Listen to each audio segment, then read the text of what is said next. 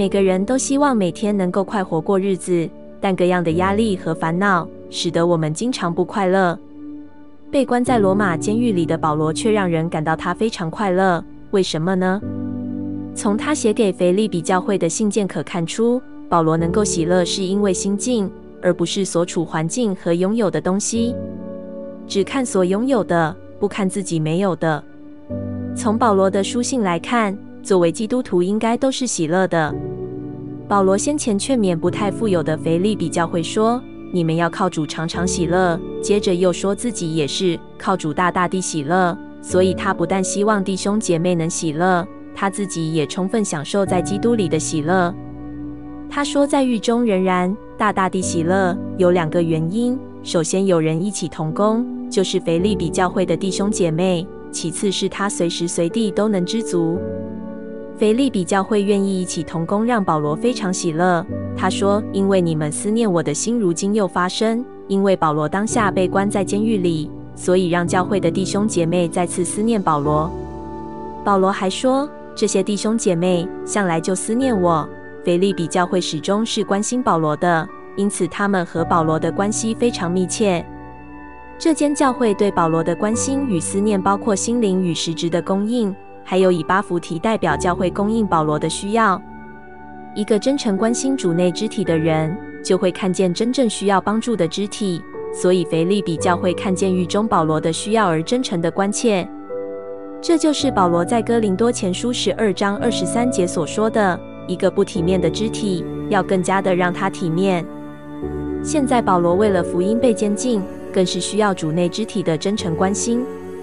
教会是心灵的家，当面临难处或创伤时，来自教会的真诚关心可以给我们极大的安慰。因此，保罗说：“一个肢体受苦，所有的肢体都一同受苦；一个肢体的荣耀，所有肢体就一起的荣耀。”参哥林多前书十二章二十六节。保罗深刻感受到腓利比教会对他的关心与思念，所以他大大地喜乐。且充满感谢，但又说他并不是因缺乏说这话，不是因为教会给了他物质供应，所以感到高兴。从后面的经文可知，保罗对肢体的关心，直觉的回应就是心存感谢，并不贪求教会的供应，这是每个人都该学习的态度。保罗说，他不是因为缺乏而对教会的供应感到特别高兴。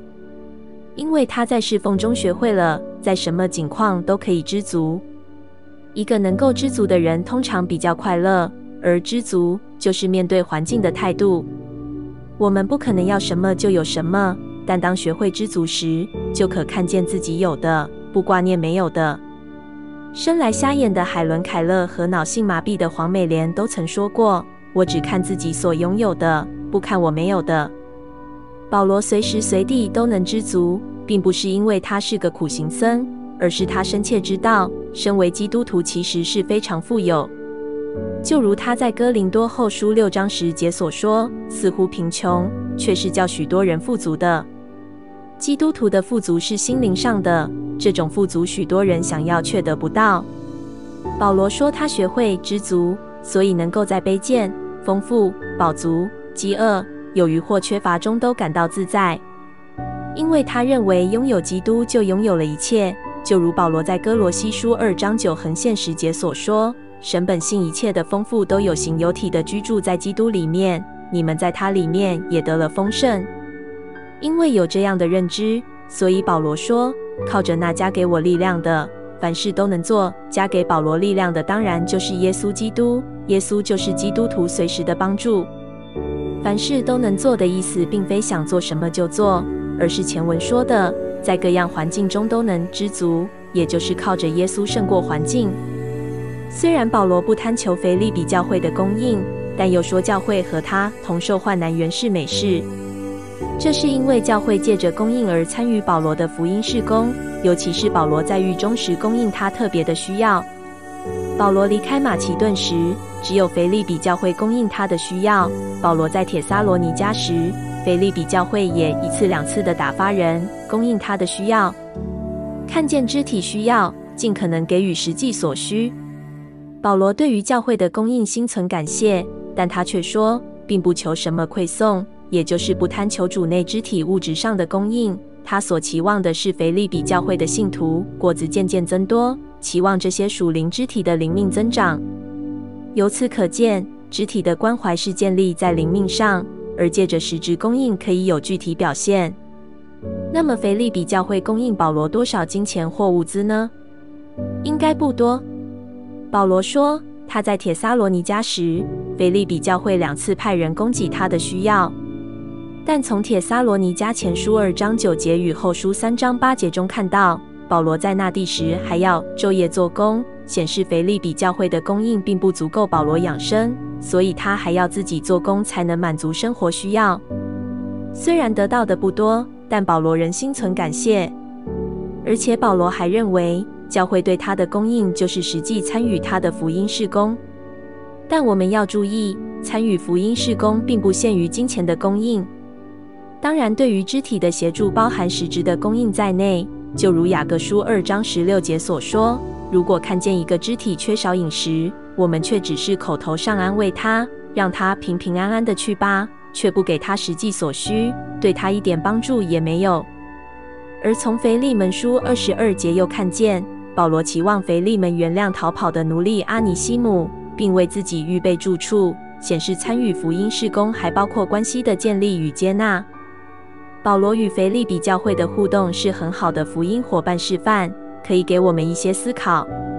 当我们看见肢体的需要时，应该尽可能多些付出；当受到肢体的协助时，我们要珍惜，要多些感恩。